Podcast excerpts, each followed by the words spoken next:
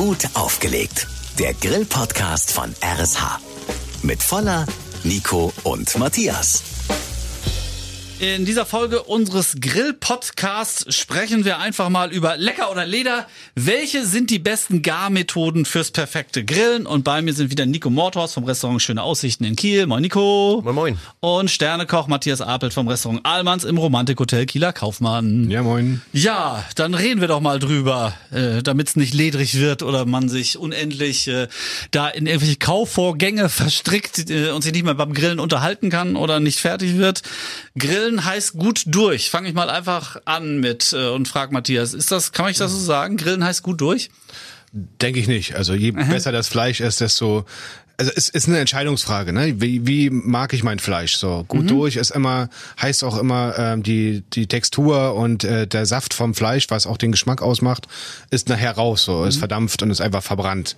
So insofern äh, würde ich gut durch nicht sagen. Also ich bin immer der Meinung, dass man ähm, eine gewisse Temperaturen treffen sollte. Das ist bei, bei, bei Steaks nehmen wir jetzt zum Beispiel 50 bis 55 Grad so. Das ist dann so schön, schönes Medium, wo man ein bisschen Saft noch hat, äh, wo der Eigengeschmack vom, vom Fleisch noch gut schmeckbar ist. Und ich glaube, das ist eine Entscheidungsfrage. Wie mag ich mein Fleisch? Meine Mutter zum Beispiel mag es immer etwas durcher und mein Vater am liebsten als Tatar. Und dann sehe ich dieses rohe Fleisch, da gibt's ja auch Leute, die extra rare bestellen. Das heißt ja nicht eigentlich nicht durcher, das sagt ja nur offensichtlich die Familie, glaube ich.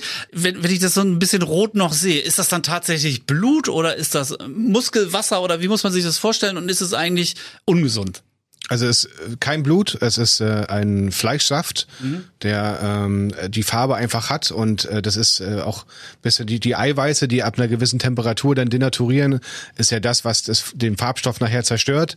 Aber es ist definitiv kein Blut und äh, ist das, was wir Griller eigentlich haben wollen. Ist das, was der Geschmack des, Also, so ein Spruch, Fleisches leg ist. noch mal drauf, das ist doch ganz blutig, ist eigentlich falsch. Ist eigentlich falsch, ja. Okay. hm. Wie siehst du das, Nico? Erzähl mal deine Erfahrungen. Also ich sehe das, sehe das ganz genauso. Das richtet sich halt immer danach, wie, wie, ja, wie ist mein, mein persönlicher Favorit. Ich bin immer eher ein Fan davon, das ein bisschen rosa zu haben und wenn man da eine gute Fleischqualität hat, dann ist es auch gar kein Problem. Was natürlich durchgegart sein sollte, wenn ich irgendwie ähm, jetzt äh, Nackensteaks oder, oder Geflügel habe, da muss man dann immer sagen, okay, durch, weil gerade bei Geflügel, das eignet sich überhaupt nicht zum, äh, zum ja, noch Rohverzehr Roh, oder so. Rohverzehr, Mhm. sag ich mal. Ähm, da ist, ist darauf zu achten, einfach, dass man gerade bei Geflügel, so Hähnchenbrust, ähm, aufgrund dessen, dass die einen recht geringen Fettgehalt haben, aber einen sehr, sehr hohen Eiweißgehalt, dass ich einfach nicht zu lange äh, auf dem Grill damit rumspiele, sondern wirklich am Anfang einmal scharf angrillen und dann nachher langsam durchziehen lassen. Dann habe ich ein super saftiges Fleisch und das dann aber auch wirklich zum, zum äh, richtigen Zeitpunkt runternehmen, weil ansonsten neigt es zur Trockenheit und dann macht das halt leider nicht mehr so viel Spaß. Ich habe gehört, ein richtig gutes Steak, das soll man eigentlich auch roh essen können, ohne dass man da irgendwie einen Schaden erleidet. Ja, das ist tatsächlich ist das so. Man isst ja auch Rindertatar zum Beispiel, wie, wie eben schon angesprochen. Das ist dann auch rohes Fleisch. Was man immer ein bisschen gucken muss, manche, manche Leute vertragen es nicht, sehr viel rohes Fleisch zu essen. Ähm, ja, bei mir ist es auch tatsächlich so in der Küche, wenn ich irgendwie Rindfleisch habe und da ja, das neu reinkommt und ich das auf, auf Qualität oder auf, auf die Zartheit prüfen möchte, dann schneide ich mir auch manchmal so ein dünnes Stück von ab. Ja, okay, ja klar, genau. Das mal so Aber es muss halt ordentlich dünn sein, sonst ist wirklich ein komisches Ja, Gefühl, dann glaube ich, das zu essen. Ne? Was brauche ich denn, Matthias, um perfekt garen zu können? Ähm, das ist die Frage von, von vielen, auch in unseren Kochkursen wird die Frage relativ oft gestellt, woran erkenne ich denn, wenn mein Fleisch fertig gegart ist? So, und da ist das Beste, was man eigentlich haben kann, ein Thermometer, ein Fleischthermometer. Da führt eigentlich kaum Weg dran vorbei. Man kennt es noch äh, aus seiner Lehre, da wird einem beigebracht, äh, verschiedene Stellen an der Hand abzutasten, ob das welchen Gargrad das Fleisch hat. Das ist natürlich auch ein bisschen äh, Voodoo, weil jedes Fleischstück oder jedes Fleischteil hat irgendwie eine andere Struktur. Äh, und klar, beim Filet funktioniert's vielleicht, aber bei einem bei einem Rumsteak oder bei einem Flanksteak oder so funktioniert's dann schon nicht mehr. Insofern bestimmt äh, der der Gargrad des Fleisches bestimmt eigentlich nur die Temperatur, die Kerntemperatur und die kann man nun mal am allerbesten mit einem Fleischthermometer te- che- checken. Was ist die Kerntemperatur? Also in der Mitte des Fleisches die Temperatur, oder? Genau, genau in der Mitte des Fleisches. Da brauche ich halt so ein Thermometer, das ich so richtig reinstecken kann in die Mitte des Fleisches, um zu sehen, wie, wie viel Grad muss es dann da haben. Genau, also es gibt verschiedene ähm, äh, Garstufen, die man auch aus dem aus dem Restaurant kennt, wenn man sich sein Steak bestellt. Äh, man ist äh, Rare, Medium Rare, äh, Medium, Medium Well und Well Done bestellt. Also es gibt dann geht dann los bei so 40 Grad Kerntemperatur bis 45 Grad, ist man so bei Medium Rare. Bei 50 ist man ungefähr bei Medium. Äh, Medium Plus ist dann so bei 55 Grad und das geht dann aufwärts, je nachdem, wie man sein Fleisch dann äh, essen mag. Aufpassen muss man bei dem Fleischthermometer nur, dass man eine möglichst dünne Fleischnadel benutzt, weil je dicker die ist, desto dicker ist das Loch nachher auch, was die hinterlässt. Und äh, da läuft natürlich beim Rausziehen auch der Fleischsaft raus. Und das äh, macht das Fleisch auch wieder trocken. Wie kann ich ansonsten noch die Garzeit äh, äh, erkennen? Also äh, zum Beispiel überdrücken, kann ich auch draufdrücken und wenn er schneller rausspringt oder weniger schnell, dann ist es je nachdem ein bisschen trockener schon oder ein bisschen sehr durchgegart. Nico? Ja, wie, wie Matthias eben schon gesagt hat, es ist halt bei einigen Fleischstücken, also vielleicht beim Filet, äh, könnte das noch funktionieren. Bei einer Hähnchenbrust zum Beispiel merke ich das auch noch ganz gut.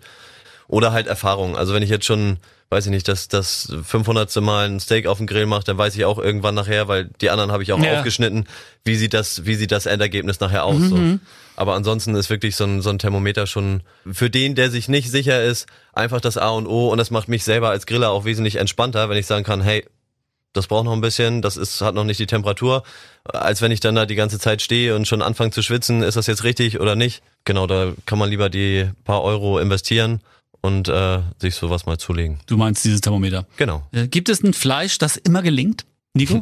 Das ist nee, das glaube ich nicht. Also dass die die das Zauberfleisch gibt es noch nicht, ähm, aber ich glaube, es gibt äh, dankbare Fleischstücke und wenn man da dann so gewisse gewisse Grundregeln beachtet, so dann dann äh, kann da nicht viel bei schief gehen, aber das ist eigentlich bei fast allen Fleischstücken so. Also wenn ich da, wenn ich die nicht zu lange zu heiß mache und äh, zu lange einfach auf den Grill liegen lasse, dann kann man da schon fast mit jedem Fleisch gut arbeiten. Vielleicht hat unser Sternekoch ein Fleisch entdeckt, wo er sagt, zumindest der Amateur, der zu Hause grillt, da macht er am allerwenigsten falsch.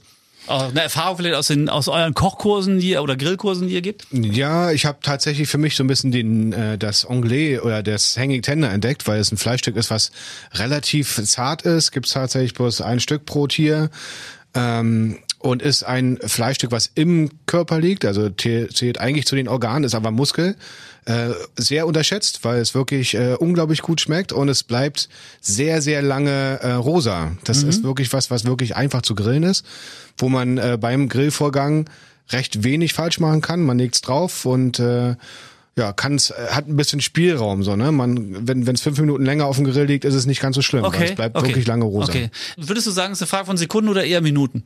Oder halben Minuten? Wo, wo entsteht der Fehler?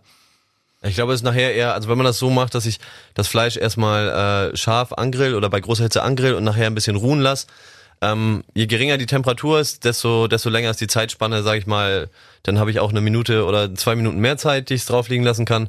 Wenn ich aber alles bei sehr, sehr hoher Temperatur habe, dann äh, ist die Zeit natürlich relativ kurz äh, zwischen Gelingen und, und äh, Misslungen. Ja, und deshalb würde ich da auch immer sagen, es tut dem Fleisch auch gut, wenn ich da einfach so eine Ruhezone nachher auf dem Grill habe, wo das Fleisch zwar noch eine gewisse Temperatur hat, aber so um und bei 100 Grad, vielleicht bisschen drunter oder drüber. Ähm, und da passiert dann nicht mehr nicht mehr so viel. Also da habe ich ein bisschen mehr zeitlichen Spielraum. Magst du es so am liebsten? Das so zu grillen, ja. Ja, also genau, erstmal ist scharf so. angrillen und dann auch das Fleisch tatsächlich ruhen Ja, lassen. genau, weil das für das für das Fleisch auch am schonsten ist, dass ich einmal außen alles verschlossen habe. Ähm, kann man so einfach sagen, dass der dass der Fleischsaft dann äh, drin bleibt im Fleisch und dann in der Ruhezone noch ab und zu drehen, dann entspannt sich das Fleisch wieder, die Fleischsäfte verteilen sich gleichmäßig. Und auch nachher, wenn ich das Fleisch eben anschneide, äh, habe ich nicht das Problem, dass der ganze Fleischsaft austritt, sondern er bleibt wirklich äh, zu, zu ganz, ganz großen Teilen im Fleisch enthalten. Und so. Wie magst du und machst du das am liebsten, Matthias? Ich mach's tatsächlich genauso. Also ich äh, brate meistens das Fleisch relativ stark an. Mhm. Kommt natürlich auch drauf an, was. Wenn es eine zarte Taubenbrust ist, dann äh, muss man etwas mehr sorgsam walten lassen. Aber bei ähm, normalen Grillfleisch oder bei einem Steak äh, wird's scharf angebraten. Wir haben bei uns auch so einen Lava-Grill, wo man im, im Laden bei uns ist nochmal schön äh, die, die Röstnoten auf den Lava-Grill gibt. Dann wird es äh, bei niedriger Temperatur gegart und danach nochmal ruhen gelassen. Weil es so- ist wirklich so, wenn man zartes und saftiges Fleisch haben will, braucht es Zeit und es braucht Ruhephasen. Was ist der größte Fehler, den man beim Garen auf dem Grill machen kann? Nico als erster nochmal. Ja, dass man halt nur versucht, das bei, bei Vollpower die ganze Zeit ähm, das Fleisch fertig zu grillen, weil dann wird es von außen super knusprig und, und nachher auch irgendwann trocken. Äh, da denke ich, ist darauf zu achten, dass man wirklich nicht nur, nicht nur Vollgas gibt, sondern da zählt dann eher, dass in der Ruhe auch mal die Kraft liegt und dass man da äh, sich auch einfach mal die Zeit nimmt, dass das Fleisch oder auch Fisch zu garen, das ist was, was sich nachher auf jeden Fall auszahlt. Und äh, ich würde sagen, der Sternekoch Matthias Abel vom Restaurant Almans guckt den Nico Mordhaus vom Restaurant Schöne Aussichten in Kiel mit einer perfekten Aussicht an. Du scheinst da d'accord zu sein. Das sehe ich gar genauso, ja. Ja, okay. Nico, und zum Abschluss gibt's von dir nochmal so eine Geschichte von einem Garverfahren, das hier so eigentlich keiner kennt, ne? Ja, ich war mal äh, nach der nach der Schule habe ich so eine kleine Weltreise gemacht und war dann auf den Cook Islands und habe da äh, direkt ja. ich hatte, hatte ja genau und hatte äh, keinen Schlafplatz und habe dann direkt am Flughafen einen einen Mann kennengelernt, Piri Poruto, den Coconut King. Der war ja, das war war früher mal so ein so ein Boxing Meister da unten in der südlichen Hemisphäre und der ist mit seinem Pickup da rumgefahren und naja, lange Rede, er hat so Touristenshows gemacht, auf, auf eine Kokospalme klettern und so weiter und unter anderem auch Garn. Und ich habe dann nachher Kost und Logis frei gehabt bei ihm und äh, habe ihm dann halt immer geholfen bei diesen Shows. Mhm, und da haben wir so ein Underground-Cooking gemacht, wo wir, äh, ja, ich sag mal, so ein ein Meter mal zwei Meter großes Loch ausgehoben haben, was wirklich fast, ja, nicht ganz einen Meter tief war, aber so 70, 80 Zentimeter. Okay. Da hast du ein richtig großes Feuer drin gemacht.